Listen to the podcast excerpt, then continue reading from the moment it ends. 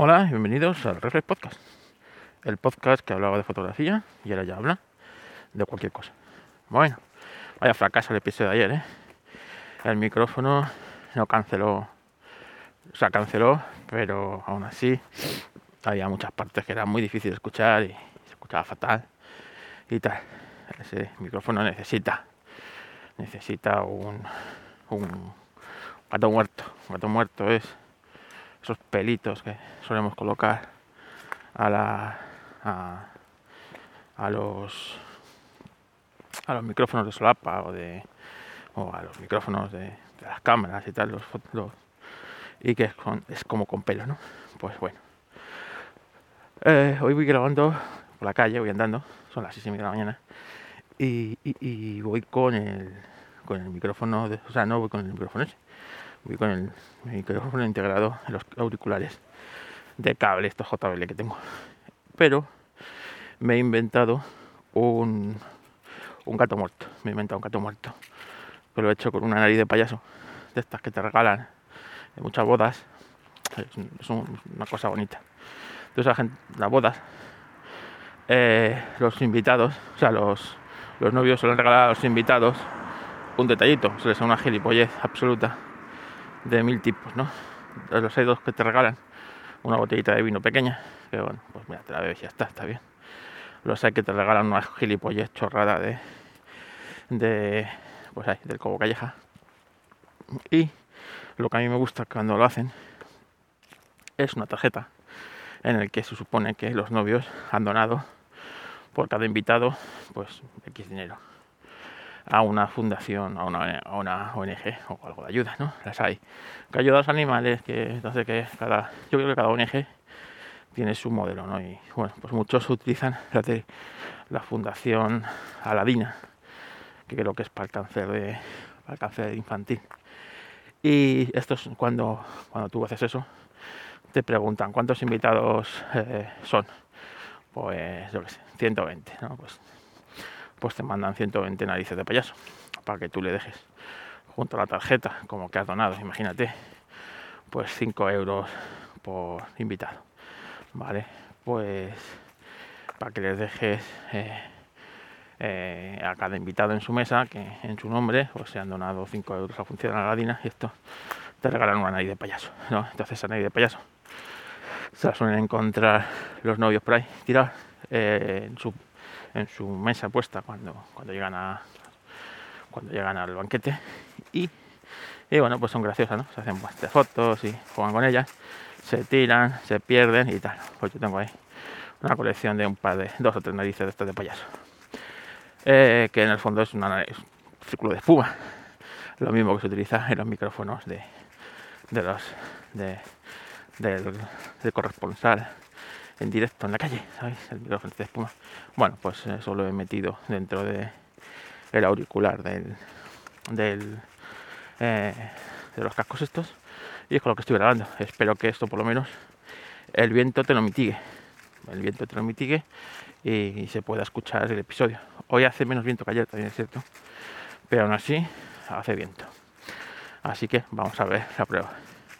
Os hago un resumen un poco del de ayer, porque seguramente lo escucharéis, no sería imposible, ¿no? En el que una de las cosas que digo es que mi vuelta al Poképhone pues ha sido, ha sido exitosa, como si no me hubiera ido nunca.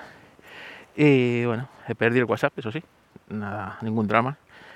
Y el resto de cosas, pues, pues bien, ¿no? Eh, eh, programas, algún programa que había empezado a utilizar en el, en el, en el Huawei, como por ejemplo lo de la tensión eh, arterial, pues utilizo un programa que, que le va registrando y luego pues te sale un montón de gráficos y tal.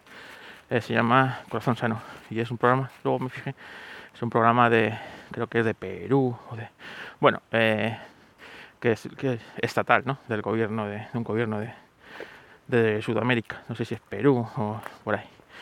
Y, y bueno, pues eh, en el registro te pedían, claro, te pedían tu DNI de allí, de la zona y tal. Como yo no tengo DNI, utilizo el teléfono para el registro y una contraseña. Y a la hora de sacar los datos digo yo, ya verás tú, como ahora, eh, después de estar tomándome la atención estos casi dos meses, eh, casi todos los días, ahora no voy a poder sacar estos datos. Y, cuando vaya al médico voy a tener que voy a tener que ir con el otro teléfono y sacar los datos y tal. Pues no, eh, la verdad es que me pude me pude loguear bien y, sin problemas. Y, ahí estaban todos mis datos metiditos, así que así que guay. Luego he visto que la aplicación eh, de, salud, eh, creo que os conté hace este fin de semana, que me había, me había el, un reloj de estos inteligente, que inteligente tiene poco, el, el Redmi Watch 2 y este va funcionando con la aplicación de Xiaomi. Bueno, pues la aplicación esta de Xiaomi que la han renovado bastante de cuando yo la usaba con el Amazfit.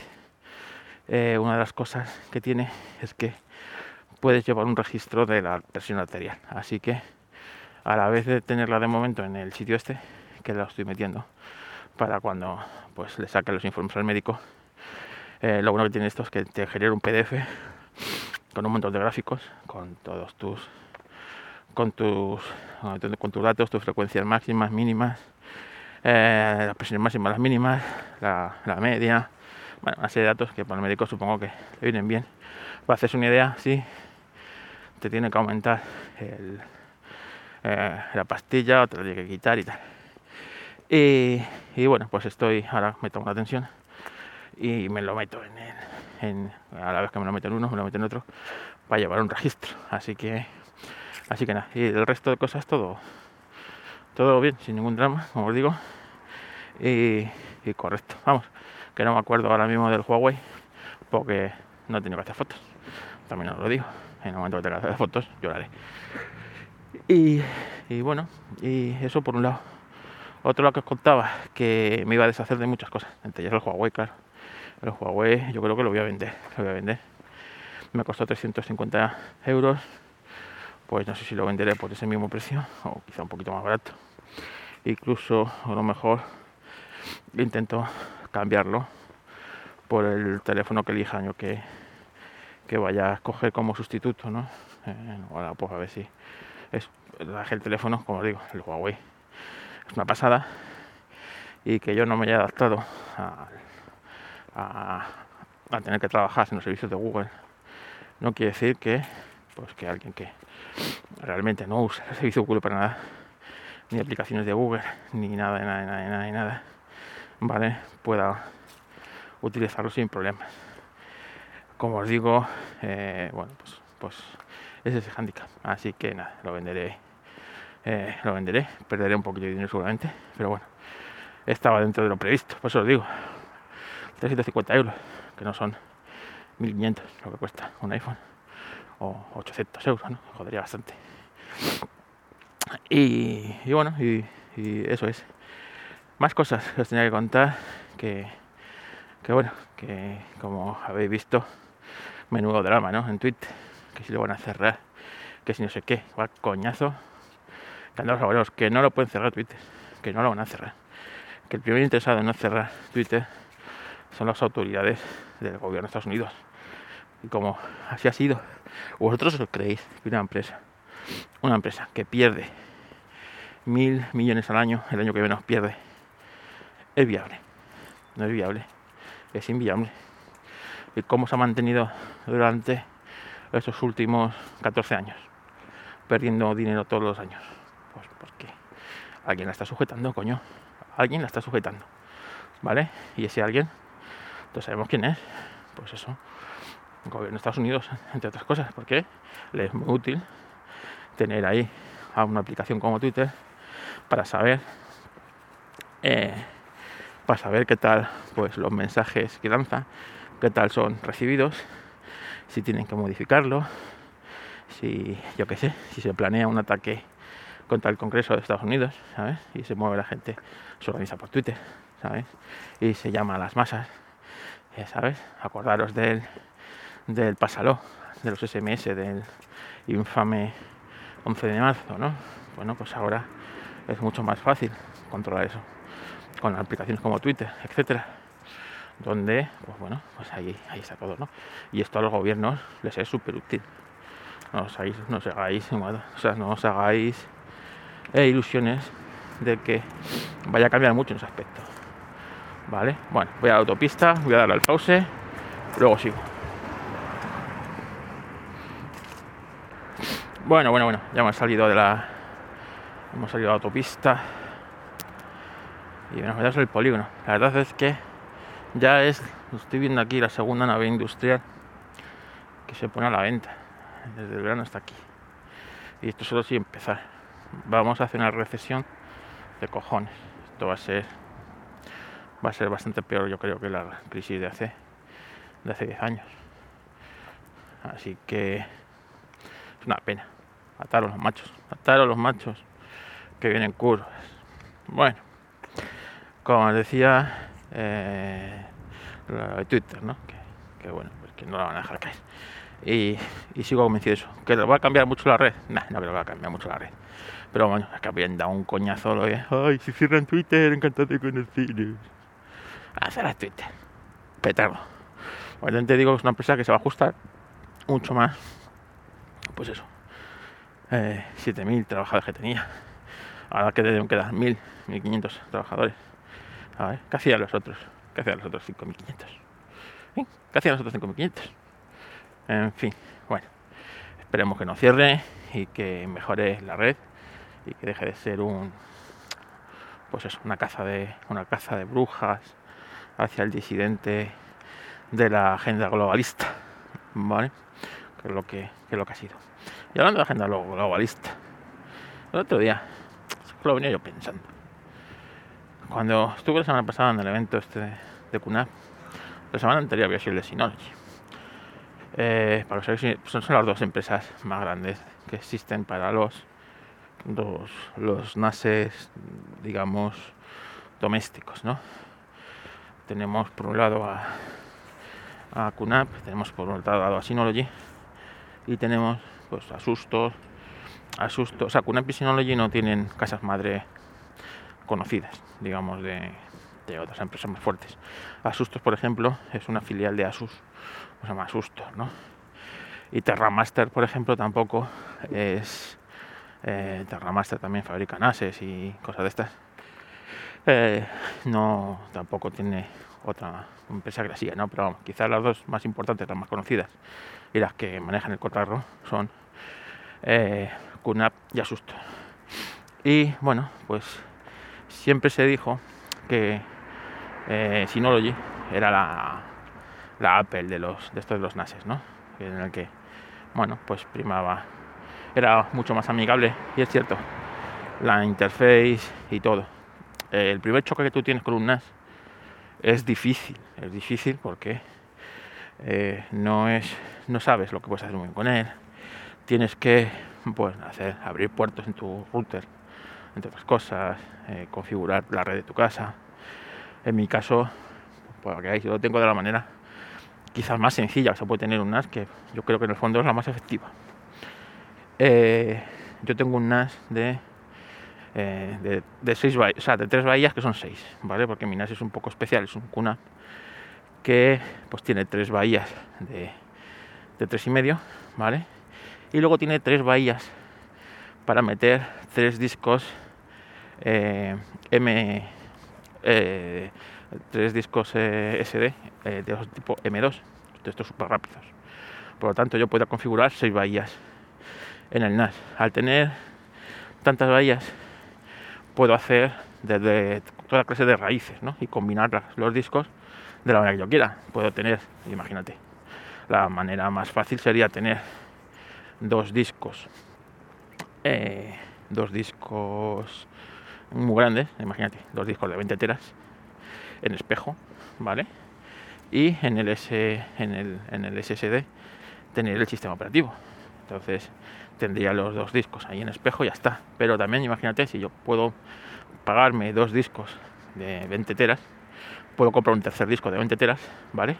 Y hacer un RAID 5, por lo que tendría 40 teras de almacenamiento, ¿vale? Con un RAID 5 lo puedo combinar con los discos eh, con los discos M2 que son carísimos pero bueno ahí están total que puedes hacer muchas combinaciones vale en mi caso yo tengo eh, del router eh, del router de la operadora eh, sacó un cable. Yo el router de operadora solo lo, utilizo para conectarme a la red. Sacó un cable y de ese cable va un switch, un switch no gestionado que tiene cinco puertos. Ese de cinco puertos, uno sale para mi ordenador, otro sale para el NAS, otro sale para otro ordenador y creo que me sobran, creo que me sobran uno o dos puertos. ¿Vale? Ese es eh, del switch no gestionado. Otro cable del, del router ¿vale? El otro puerto del router, el router tiene cuatro puertos. Los routers eh, de operadora, estos, o un router, no, los puertos, no, os creáis que están preparados para, para mover esos puertos con soltura. Eh, están ahí por así porque tienen que estar, pero vamos, que el, el router se, se satura de, de, gestionarlo. Por eso tienes que tener un tienes que tener un switch que lo gestione, ¿vale? Bueno, pues del otro puerto sale un cablecito también a otro, otro router, que es un router que hace de puente, que con este ya me conecto a, por wifi y tal, ¿no? Y se conectan más equipos y es el que se conecta pues, todos, los, todos los equipos wifi de, de ese y la, la red la red mesh que lo, que lo, sostiene se conectan a través de ese otro router, ¿no? Y ya está, el operador está eh, trabajando muy ligeritamente y el, el otro sirve wifi y el y lo que es el switch no gestionado ahora que ve un camión el switch no gestionado es el que es el que básicamente eh, eh, pues dirige el tráfico para arriba para abajo derecha izquierda y ya está. Bueno pues yo tengo así mi montado mi red. Entonces claro eh, yo desde mis equipos puedo acceder al NAS en mi red interna. Y para en el NAS tengo montado un Docker, por ejemplo, con una con una nube, Que es mi nube personal, es la que, por ejemplo, me hace el backup de las fotos, me sirve música, me hace muchas cosas. Y yo para conectarme desde fuera de mi casa a esa red, pues lo que hago es coger y otro camión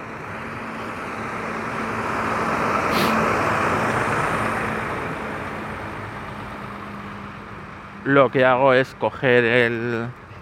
Eh, me conecto a, una VPN que está generada eh, por, por la, en este caso, eh, un túnel, ¿no? Y desde fuera de mi casa y se cree que estoy que estoy en la, red de mi casa y se me sirve así los así los datos, ¿vale? Una, una VPN que, bueno, pues que me la genera la propia empresa de, de, minas, en este caso QNAP, ¿no? Pero vamos, lo puedes hacer con White con, eh, eh, con cualquier VPN. El servicio este que tiene QNAP no es el más rápido, ¿vale? Porque no es el más rápido, pero para lo que yo lo uso me va, me va bien, porque, bueno, es fácil, eh, funciona y tal, y encima es gratis, ¿no? Que es lo importante. Así que, y es muy fácil de configurar en Minas. Así que eso más o menos para que para que es una idea, ¿no? Lo tengo y luego pues eso. Eh, yo cuando el teléfono, las fotos las, las hago contra el NAS. Entonces, claro, me da igual que yo cambie ahora mismo al Huawei, ¿vale? O al, al iPhone o al que sea, que, que, mi nube de donde las, donde las fotos se guardan es en, es en el NAS. Luego, ese NAS está contra una nube, ¿vale? Para hacer una copia de seguridad, pues acaso fallara algo de todo el NAS, pero eso ya va contra una nube, no va contra otro NAS. Lo suyo sería eso fuera contra otro NAS que tú tuvieras instalado, pues yo que sé, en casa de tus padres, en la oficina, fuera de tu casa, por si ocurre una tragedia en tu casa, Dios no lo quiera, eh, poder coger y, bueno, pues con esa copia de seguridad eh, levantar otra vez tu equipo. Bueno, pues todo esto se va perdiendo.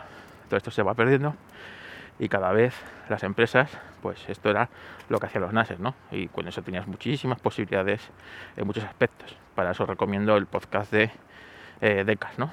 en el que él siempre lleva años eh, eh, intentando que veáis la ventaja que es tener un NAS con tus datos, que tú tienes que ser propietario de tus datos, y es verdad, ¿no? De tus películas, los NAS, pues tú puedes servir tus películas y verlas en todos tus dispositivos y, tu música y yo qué sé, y tu procesador de texto, ¿no? Si te montas como yo o en tu propia nube allí dentro, pues en el Nextcloud de turno, pues tú tienes eh, tú tienes tus procesadores de texto, tienes tu, tu Google Docs, ¿no? Eh, para que os una idea, allí integrado, tienes tus aplicaciones de notas, o puedes integrar otras. Yo, por ejemplo, eh, integré Joplin, que me lo, bueno, lo comentaron, ya había escuchado a Ángela Yubik y, y, a una serie de, personas, y bueno, al final pues se quedó Joplin, ¿no? Pues Joplin trabaja contra el NAS. Yo cuando, cuando hago una nota en el Joplin, en el teléfono, esté fuera de casa o esté dentro, esta se conecta en el NAS y en el NAS ahí tengo una copia de mi nota. Cuando eh, abro el, el Mac y abro el Joplin, el Joplin se conecta contra el NAS y ahí, está ahí están mis notas, ¿no? Y, bueno, pues al ser multiplataforma, pues está muy bien, ¿no? Y encima los datos los tengo yo, no los tiene ninguna empresa de terceros ni, nada, nada, nada. Bueno, pues eh, poco a poco esto va virando, ¿no? Y si Kunak es la que tiene mejor hardware, digamos, pues mete más, más disco duro, mete más, bueno, disco duro no, más memoria RAM, el disco duro lo metes tú, la memoria RAM también, ¿no? Pero, por ejemplo, mi NAS tiene 8, 8 GB de RAM, eh, de los 16 que puede tener, eh, tiene mejor hardware. Synology históricamente siempre ha tenido mejor software o, o por lo menos más amigable. Pero claro, ellos han visto que sus usuarios pues quizás no son tan duchos o tan hábiles o tan dispuestos a meterse en líos como si los de Cunat y que van buscando pues más facilidad. Posiblemente hayan visto que la gran parte de sus usuarios utilizan sus propias aplicaciones, ¿no? En Cunat pues, eh, pues a lo mejor no es, así y se utilizan otras, otras digamos, alternativas. Eh, quizá por eso mismo, porque también el software no esté tan eh, trabajado como el de, el Synology. ¿Y qué han hecho esta gente? Pues han cogido y cada vez van cerrando más, digamos, su ecosistema lo Apple, ¿no? Y ya tienen su propia nube, en la que los equipos intentan trabajar contra su propia nube, no contra la de otros, para que tú contrates los servicios de su propia nube. Ya si quieres ampliar el disco duro o la memoria, ya no vale cualquier disco duro o cualquier memoria del mercado. Eh, eh, para mí es un error esto. Pero bueno, ya tiene que ser la memoria que ellos te han. la que ellos certifican y la que ellos te dan, ¿no? Entonces, la memoria, la memoria RAM tiene que ser la de Synology. Y el disco duro tiene que ser el de Synology. Y si no, el equipo no funciona. Cosa que yo creo que es completamente ilegal, ¿no? Pero bueno, ahí está. ¿Y, qué sucede? Bueno, pues que ahora, si tú quieres, eh, quieres ampliar la memoria de ese NAS y meterle 8 eh, gigas más, tienes que irte a morir a las memorias que, que te vende Synology por supuesto, mucho más caras que las que vas a encontrar en el mercado. Y los discos duros pasan lo mismo. Cuando, por ejemplo, en el tema de los discos duros hay mucho fanático de una u otra marca. Eh, hay mucho fanático de que solo monta, imagínate, eh, Iron Fist de, de Seagate, pues solo monta esa, esa marca de, de discos y no monta otra.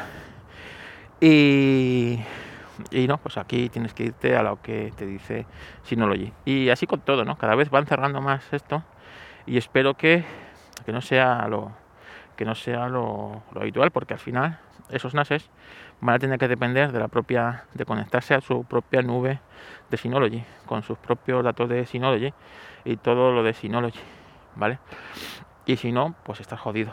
Y al final volvemos a que si no pagas, ¿vale? Pues no tienes nada no tienes nada. ¿Y, a qué van? Pues van a un futuro en el que en el que los discos, o sea, el disco duro sea testimonial en el equipo y todo se trabaje contra la nube de Synology. Eh, claro, ¿cuál es la ventaja que tiene esta para Synology? Que si no pagas, no tienes, no tienes nada. Y esto es lo que nos van forzando todos, ¿no? Todos los servicios van de pago, todo es suscríbete, ¿no? Netflix, el, Apple TV, etc, etc, etc. Así que, así que nada, que como digo yo, intentar ser vosotros los soberanos de vuestros datos, ser vosotros los que los que manejéis estas cosas, intentar pagar por los servicios necesarios nada más, servicios justos y necesarios y, ya está, ¿no? Porque si no esto esto es un esto es una cabose, esto es una cabose. La avaricia les va a romper el saco y al final eh, lo que va a triunfar este 2023 va a ser la piratería, ya veréis. Bueno, eh, hasta aquí hasta aquí la chapa de hoy. A ver qué tal se escucha esto y si eh, se puede subir mejor que el de ayer. Venga, que ¿quién le mandamos las quejitas? A Retromática, que hace mucho nos las mandamos. Venga, un saludo.